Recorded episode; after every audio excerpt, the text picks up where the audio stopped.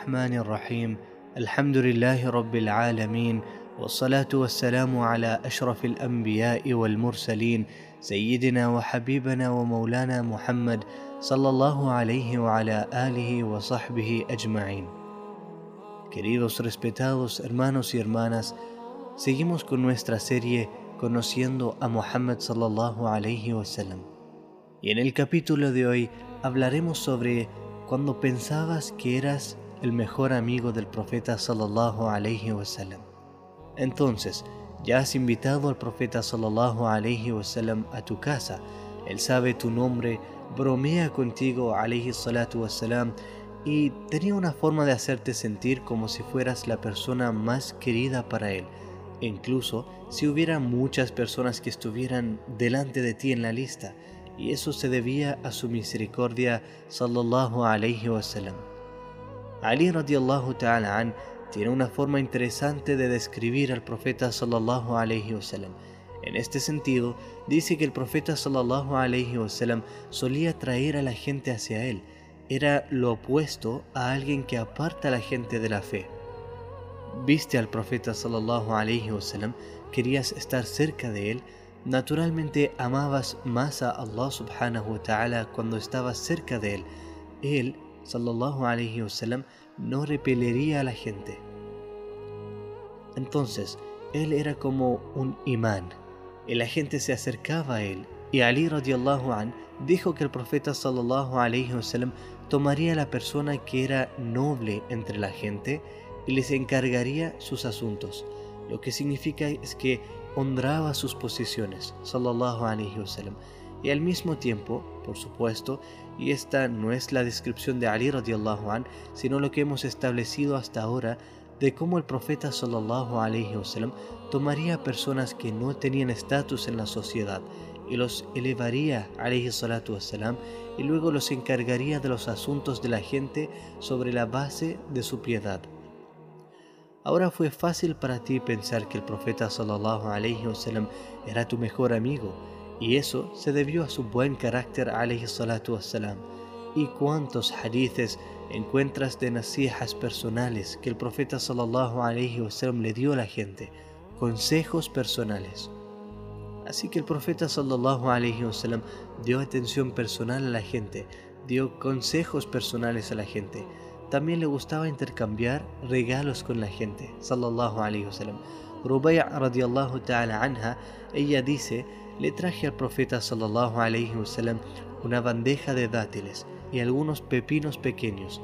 Al profeta sallallahu alayhi wasallam le gustaban los pepinos y el profeta sallallahu alayhi wasallam me regaló a cambio un puñado de joyas, sallallahu alayhi wasallam.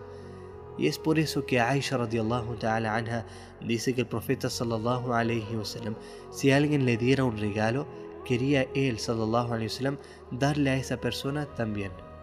Y pueden imaginarse cuántas personas acudirían al profeta sallallahu alayhi wasallam y le darían un obsequio. Y el profeta sallallahu alayhi wasallam tomaría nota de eso y quería obsequiar a esa persona de inmediato a cambio o algunas veces se los obsequiaría en algún otro momento. Jarir ibn Abdullah radiallahu ta'ala an, él dice, nunca vi al profeta sallallahu alayhi wasallam excepto que me estaba sonriendo. Así que ven la diferencia aquí. No es solo que el profeta sallallahu alayhi wasallam siempre sonriera, no, sentías que él te estaba sonriendo a ti específicamente. Dice Jarir radiallahu an, sentí su calidez sallallahu alayhi wasallam y además de eso estaba intercambiando regalos.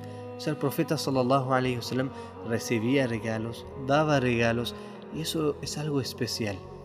Y entonces tienes esta narración realmente hermosa de Amr ibn al-As radiallahu ta'ala an, el mismo Amr radiallahu an que le hizo guerra al profeta sallallahu alaihi wasallam durante todos esos años antes de que él se convirtiera al Islam el mismo Amr radiallahu an, quien trató de recuperar a los refugiados en Habsha, en Abisinia, y trató de convencer al Najashi, al rey de Abisinia, para que abandonara a los sahaba que estaban emigrando a Abisinia.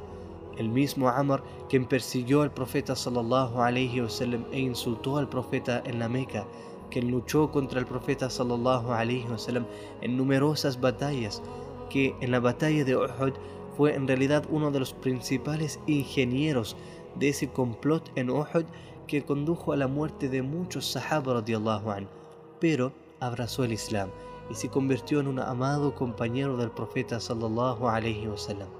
Puedes imaginar que el profeta sallallahu alaihi wasallam lo trató de tal manera que pensó que ahora podría ser el mejor amigo del profeta sallallahu alaihi wasallam. Y él narra esto dándonos una imagen completa. Él dice que el profeta sallallahu alaihi wasallam solía hablar y mostrar amor y afecto a Asharrul Qawm, la peor persona de entre la gente, y pensarían que esa persona era Ashraful Qawm, pensarían que es el mejor de entre las personas. Debido a que el profeta sallallahu alaihi wasallam les dio tanto amor y atención, y él dice que este era una forma de ta'lif, una forma de unir corazones que el profeta sallallahu alaihi wasallam empleó como parte de sus modales. Y por eso me daría esta atención, y él me hablaba de esta manera especial, y me mostró tanto amor que comencé a pensar que tal vez soy el mejor amigo del profeta sallallahu alaihi wasallam. Entonces Amr radiallahu an dice, un día fui al profeta sallallahu alaihi wasallam. En otro hadith, por cierto, explica que el profeta sallallahu alaihi wasallam lo puso a la cabeza de un ejército. Entonces esto es, es cosa seria, ¿no? Entonces él dijo, fui al profeta sallallahu alaihi wasallam un día frente a la gente y dije, Ya Rasulallah, nasi ahabbu ilayk, oh mensajero de Allah, ¿quién es el más amado de entre la gente para ti?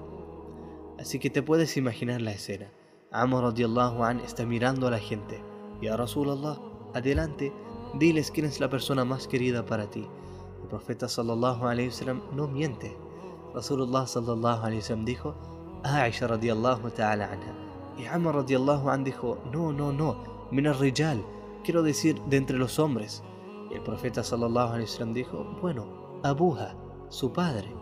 Él no dijo Abu Bakr radiallahu an, él dijo Abuha, su padre, quien por supuesto es Abu Bakr. Pero es como si el profeta sallallahu alayhi wasallam estuviera conectando el amor que tenía por Abu Bakr radiallahu an con el amor que tenía por Aisha radiallahu ta'ala anha. Entonces la persona más amada era Aisha radiallahu an. Y luego, entre los hombres, Abu Bakr radiallahu ta'ala. Y obviamente se entiende, Abu Bakr radiallahu an fue el primero de los hombres en abrazar el Islam, el mejor amigo del profeta sallallahu alayhi wasallam. Entonces Amr radiallahu an preguntó, luego ¿quién ya Rasulallah? Y respondió, Umar radiallahu ta'ala an. Y Amr radiallahu an dijo, bueno, se entiende, Abu Bakr y Umar, los dos sheikhs, y el profeta sallallahu alayhi wasallam siempre solía decir, yo Abu Bakr y Umar, todo el tiempo. Yo, Abu Bakr y Umar hicimos esto. Yo, Abu Bakr y Umar vimos esto. Yo, Abu Bakr y Umar estamos de acuerdo con esto. Así que dijo, bueno, también se entiende. Luego de Umar, ¿quién ya Rasulallah? ¿Quién es el siguiente? Entonces el profeta sallallahu alayhi wasallam dijo, Uthman radiallahu ta'ala.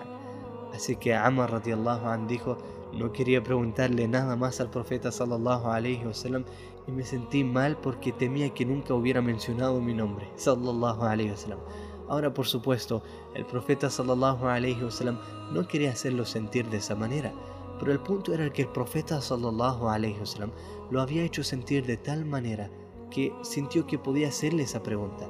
Lo hizo sentir cómodo, como si fuese su mejor amigo, la persona más querida para él. Y te imaginas cuántas personas que no solían asignarse valor a sí mismos, que no solían tener confianza en sí mismos, que no pensaban que tenían acceso a nadie, que el profeta sallallahu alaihi wasallam hizo sentir como si fueran las personas más queridas y más importantes para él en todo el mundo sallallahu alaihi wasallam, como ciertamente lo fue para ellos.